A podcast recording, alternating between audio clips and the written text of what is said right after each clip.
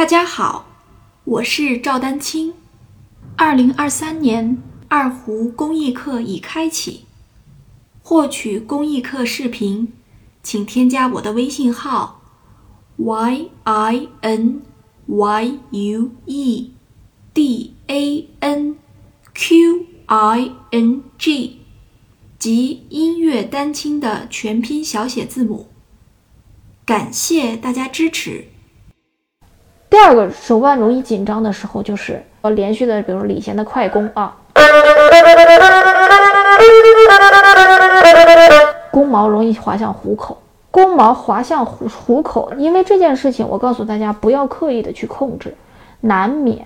只是我要告诉大家，你基本的手型是大拇指不能伸到弓杆前面，除了就是有一种情况，就是我说的连续的拉里弦的时候，极有可能就出现这种情况。对吧？那有的同学拉外弦，你都是这么拉，肯定不对了啊！你真的就是弓毛滑向虎口了，那也没办法，滑就滑了，好吧？